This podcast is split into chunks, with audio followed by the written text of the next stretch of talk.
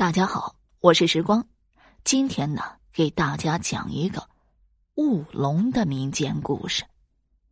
在很久以前，天上有许许多多的龙，专门管呼风唤雨的事。种田人需要雨水的时候，只要朝着天上喊一声，好心肠的龙就会飞过来，摇摇头，摆摆尾，马上落下一场喜雨。老百姓心里高兴。每年庄稼丰收以后，都要舞龙灯，表示对龙的感激。有一年，舞龙灯的锣鼓声，咚咚锵锵的传进了天宫里。玉皇大帝听了很不高兴，他想：这庄稼丰收，难道都是龙的功劳吗？他一发怒，便把天上所有的龙都关进了大牢里。这么多的龙。关在天牢里，叫谁来送吃的呢？玉帝觉得那条老白龙瘦骨嶙峋的，一不会呼风，二不会唤雨，就让他送吧。就这样，天上就只有一条老白龙，还在游来游去，做着送饭的苦差事。龙关了，雨不下了，江河干涸了，田地裂缝了，禾苗枯焦了。苦了地上的老百姓，观音娘娘见了，心里不好过，就去找老白龙商量。老白龙啊，总不能见死不救吧？你来给百姓们下点雨水吧。老白龙摇摇头，落下几滴眼泪来。哎，我老了，不中用啊，顶多只能发一阵雾露了。观音说。发雾露也好，老白龙，你就多辛苦点三天一小雾，七天一大雾，百姓会记得你的。从此以后，老白龙就忙了起来，除了一日三餐给关在天牢里的龙送吃食以外，还要想办法避开天兵天将的耳目，偷偷逃出天庭来给地上的百姓发物。老白龙年纪大了。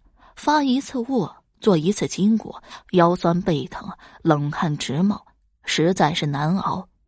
他几次想停下来，但想想百姓的苦处，就咬咬牙关，在天空中翻来覆去的发起雾来。这三天一小雾，七天一大雾，可灵光了，竟然比下雨还要好。这一年，地上的庄稼到处一片绿油油。到了秋天，又是一个大丰收的年。过年了，人们又高高兴兴的舞起了龙灯，锣鼓声咚咚锵锵又传进了天宫里。玉皇大帝大吃一惊，他掐指一算，知道是老白龙触犯天条，就传旨捉拿老白龙问罪。老白龙得到消息，连忙去找观音娘娘商量。观音娘娘说。你会变化吗？老白龙说：“会的，变大可以变成一座泰山，呃，变小可以变作一粒菜籽。”观音娘娘就让老白龙变作一粒米细米细的菜籽，藏在他的指甲缝里，他就带着这粒菜籽腾云驾雾向东海而去。天兵天将满天的捉拿老白龙。寻来寻去寻不着，玉皇大帝也没办法。观音娘娘路过杭州湾的时候，心里一高兴，把手一挥，藏在指甲缝的菜籽就被甩了出去。这粒菜籽悠悠荡荡的飘向人间，最后落在杭州湾边上一户人家的半截破墙上。第一天生根，第二天发芽。第三天就长成了一颗鲜嫩鲜嫩的大白菜了。这户人家姓白，家中只有母女两人，老母亲整天睡在床上，是个风瘫病人，全靠十八岁的小姑娘白小姑娘里里外外操劳，苦度光阴。观音娘娘发现菜籽失落，心里一急，连忙变成了八十岁的老婆婆。下到杭州湾边上来寻访，他东寻寻西看看，看到白小姑娘半截破墙上有一颗鲜嫩鲜嫩的大白菜，眼睛霎时一亮，就走上前去敲门。白小姑娘开门出来，见是一个白发苍苍的老婆婆，连忙扶她进屋坐下。老婆婆，你肚子饿了吧？啊，早就饿了。实在是难为情，我家里啊只有几个糠团子了。老婆婆，你就将就将就，充充饥吧。糠团子我吞不进，你家墙上有颗大白菜，拔下来煮给我吃了吧。好的，好的，老婆婆，你先坐坐，我去烧菜。等到白小姑娘把那颗大白菜烧熟，端出来请老婆婆吃，老婆婆却不见了。白小姑娘追到大路上，东瞧瞧西瞧瞧，连老婆婆的影子也找不到。她回到家中，便把大白菜端给老母亲吃了。老母亲说吃不下，劝白小姑娘趁热吃下去，免得糟蹋了。谁知道这白小姑娘自从吃了大白菜以后，肚子就一天天的大了起来。起初啊，还可以遮遮掩掩，到后来再也遮不住了。村里流言蜚语到处传。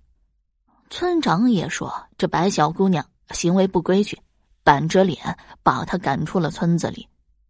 白小姑娘有苦没处诉，只好一个人在野外流浪。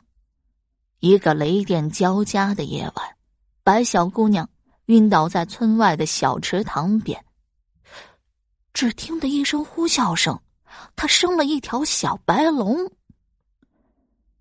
小白龙张开嘴巴，一口气。就把小池塘里的水吸了个干净，尾巴一甩，飞到天上去了。据说从此村里人再也没有见过白小姑娘。有人说是那个八十岁的老婆婆把白小姑娘和她那疯瘫的母亲一起背走了，而白小姑娘生小白龙的地方就在海盐东门外，叫做龙潭。每年清明时节，这一带总是下蒙蒙细雨。老人说起来，都说这是小白龙来找他的娘，找来找去都找不到，就哭一场又走了。海盐一带的雾啊，特别多，特别大，据说就是这个缘故。好了，雾龙这个民间故事我就讲完了。如果。你还对其他民间故事感兴趣的话，点个关注，来个赞，我接下来将会为你讲更多、更加精彩的民间故事。